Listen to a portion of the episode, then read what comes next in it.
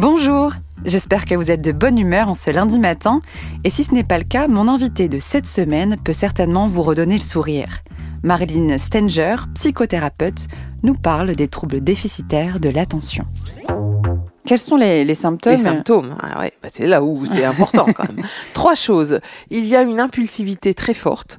Donc, euh, bon, je vais dire l'enfant, mais c'est pareil, ça ne s'arrête pas à 18 ans. Hein. Hmm. On s'accommode après. Hein. La personne qui a un trouble TDA euh, dit c'est plus fort que moi. Je sais que je peux, ce truc-là, je pouvais pas le faire, mais j'ai pas pu m'en empêcher. Hmm. Il y a cette difficulté de concentration. Il passe du coq à l'âne, il saute d'un point à un autre, enfin ça part dans tous les sens. Et puis il y a aussi cette agitation motrice. Donc il bouge tout le temps, il saute tout le temps, euh, il est tout le temps en train de bouger. Retrouvez cet épisode en intégralité mercredi. À très vite.